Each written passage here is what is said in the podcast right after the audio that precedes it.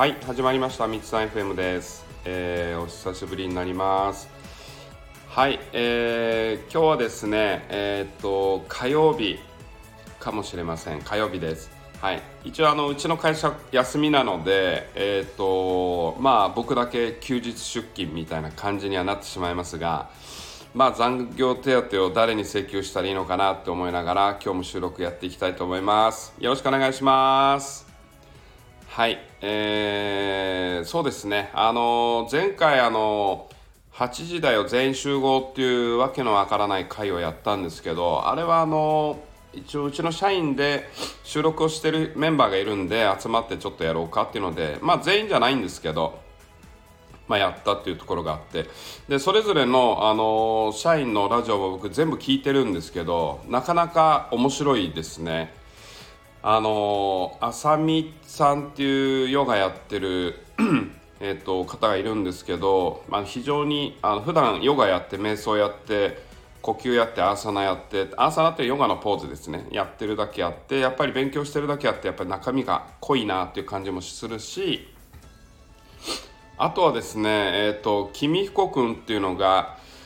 比嘉公彦っていうのがいてでうちにはあの前里光秀研究所っていうそのチャネリングとかヒーリングを教えてるセミあのセミナーやってる会社があるんですけどそこで12年ぐらいですかね僕のセミナーの全てに参加して文字起こしをやってるっていう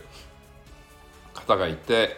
でその公彦君の内容もやっぱり何ですかねあのちょっと聞きやすいというかちょっといろいろ思考していくまあ本当に小説家みたいな風貌なんですねあの会うと。であの静かな感じとかちょっとちっちゃい哲学者みたいな感じなんでいろいろ話聞いてみるとちょっと知的な時間になるかなという感じで不思議な空気感を出すメンバーがいてですねまあその辺も面白いかなと思って他にもあのえー、と佐々木美香とか卑弥呼とか前田悟っていうのもいたりするんですけどあとはですね宮古島の村上剛っていう人もですね密かにあの番組をやってるんで、えー、とリンクを貼ってないんでちょっと分かんないかもしれないんですけど後であのタイミング見てリンク貼ったりするのでぜひよかったら聞いてみてください。はいえっ、とそうですねあのなんていうんですかねその僕が最近思ったことであのあるなと思ったのが今僕あの上級ヒーリングワークっていうヒーラー育成のセミナーをやってましてでそこでちょうど1ヶ月前ぐらいですかね。あ3週間前ぐらいかな。あのまあ1ヶ月間グループを作って練習会やりましょうっていう今ちょうど478人ぐらい50人ぐらいのグループ人間がいてでそれでグループを45人のグループ作ってそれぞれ練習会やってもらってるんですね。で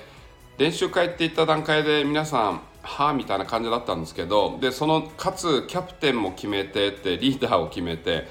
はあみたいなこれも感じだったんですけどでその批判を恐れずですね、まあ、やってみてでだんだんだんだん、あのー初めは練習会もやらず、あのー連絡も回さずみたいなグループもあったんですけどだんだんだんだん熱が上がってきてやっていくと自分が上達していくのがやっぱり分かるしあの僕はチャネラなので遠隔で見たりもしますがあのやっぱり上手になってきてるんですよね。で思うのがあの僕が思ったのが僕はあの対外離脱をするのででいろいろこういう仕事やってると訓練を受ける期間がありまして例えば一番分かりやすい印象的な訓練っていうのが人が死ぬ時生きている時間から死んでいくっていうこの狭間境目を、えー何百人の方っていうのは立ち会いするんですね360何人だったと思うんですがでその人たちの、えー一緒に死をまたぐ、えー扉をまたぐことをやるんですけどもうこれ聞いてると変な話ですよね。まあもう都市伝説並みに怪しいなと思って聞いていただいてもいいんですけどでそれを何でやるかというと生きているっていうことが実は生きているんじゃなくて陽炎だったりするんですよね死ぬっていうことが生きるっていうことの一歩目にあたりますちょっと価値観が逆転してるんでなんだこいつよくわかんねえってなと思うんですけど。でそれでまあそれはそれで置いといて。で渡っていく時に生きているのから死んでいくってなった時にでもまあ向こうがあの本堂でこっちが指導みたいなものではあるんですけどまあこれ置いときと置いときますがでもその人が生きていて亡くなる時にどういう思考であるのかということを見るのが僕の訓練だったり研修だったりするんですね。でその時に皆さんがどういうふうに思ってるのかっていうのは一緒に立ち会って話をしたりするんですけどその時のことを話したいなと思います。あの信じる方はだけでもいいと思ってるんですがもちろんあのこれね信じる信じない関係なく伝えておきたいことなんで伝えますがまずやっぱり皆さんがやっぱり多く思っていることは自分の情熱のに従って生きとけばよかったっていうのがまず多いんですね。やりたいことやっとけばよかったっていうのが多いで次にあのー、もっと恋愛をしておけばよかったっていう人圧倒的に多かったですね。えーと、特に女性もっと恋愛をたくさんしておけばよかったっていうのが、えーと、多かったです。あそうなんだってみたいなこっちはあの思ったんですけどとですね旅をしとけばよかったっていう方も多かったしえっ、と自分のえっ、とまああれですね。あとはあの喧嘩をしなければよかった。言い争いしなければよかったっていうのもいましたね。であとですねやっぱり自分の目標を、えー、自分がやりたいことやればよかったんじゃなくて目標を実現しておけばよかったっていう人もいました。これ面白いですよね。やりたいことやればよかった。興味のままにねワクワクに従って生きる方がいいよねっていうことじゃなくて目標を決めたら実現しておけばよかったっていうことも多いってことなんですね。でかなりの数いました。比率というと。だから何が言いたいかというとおそらく人って僕らは目標を決めても目標の大切さって分かってないんだと思います。なんでその目標が目標として目の前に落ちてきたのかっていうこの究極の出会いみたいなその一期一会なんですよね。でそれを大切にするっていうこと。目の前に人が来たら大切にするって当たり前ですけど目の前に目標が来ても大切にしないというかしてはいるんですけどでも人ほどは大切にしないというここに、ま、多分ズレがあるんですよね。だからこれが目標なんだって言った時にそこを本当に達成することで自分の人生の道をもっと深めることができるっていうことをなくなって気づくんですよね。だからあの目標に意味があったんだっていうことを気づいてそういうことをお話しする人がいたなっていうところがありますね。そうですねだからあの自分のこの価値観の打破をもっとチャレンジしておけばよかったということもいましたけどでそれで思うのが僕がやってる上級ヒーリングワークっていうのは、えっと、難病の治療要は癒しとかいうレベルじゃなくて治すよっていうスタンスでやってるんで非常に難しいんですね。あのそれ治るわけないじゃないっていう話。しかも離れている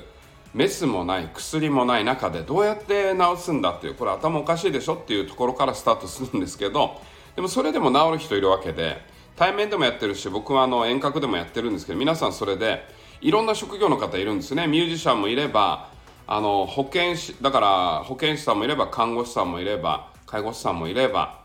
あの終末医療のねあの現場立ち会ってる方もいれば平さんもいればあのエンジニアの方もいればですねあのすごい山の奥に暮らしてるという方もいれば沖縄の方もいれば、えっと、19歳かなの方もいれば大学院生の方もいればっていう首席ねしかも頭良くて。でいろんな人いるんですよ。お母様主婦もいてとかね。お父さんもいてとか。その方々がいろいろ怪しいなとかいろいろ恐怖心を乗り越えてきて初めやっぱり違和感があるんですよね。本当に大丈夫かみたいな。のがありながらずっと違和感持ちながらでもなんか見よう見まねでやっていくうちにだんだんだんだん慣れてきてでこれ無理でしょうとか絶対無理だよねって言いながらもやっていくと相手が反応したり自分でもなんか分かったりするとえなんかあれ？みたいな。ちょっとできるな？みたいな感じが増えていってだんだんだんだんマジになってガチになって今見てるともう毎日のように皆さ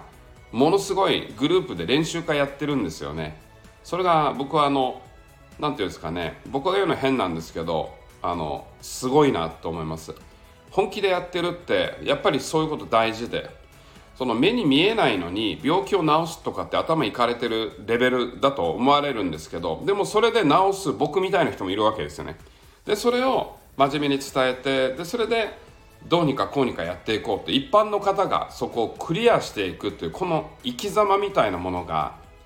あの亡くなった研修してきたことをよく思い出すんですけどあ絶対亡くなる時にあれもうちょっとやっとけばよかったなっていうふうには思わないだろうなこの時間に対してはってよくあのニコニコしながら見ています。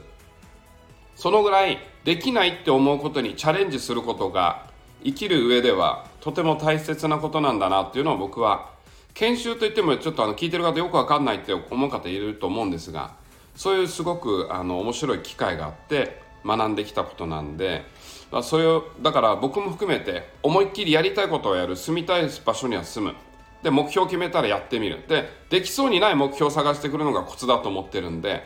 まずはあの1分2分ぐらいで病気全部治そうと思って僕もやってるんですけど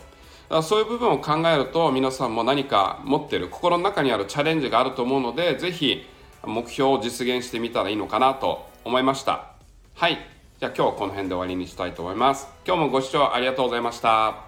ではまたね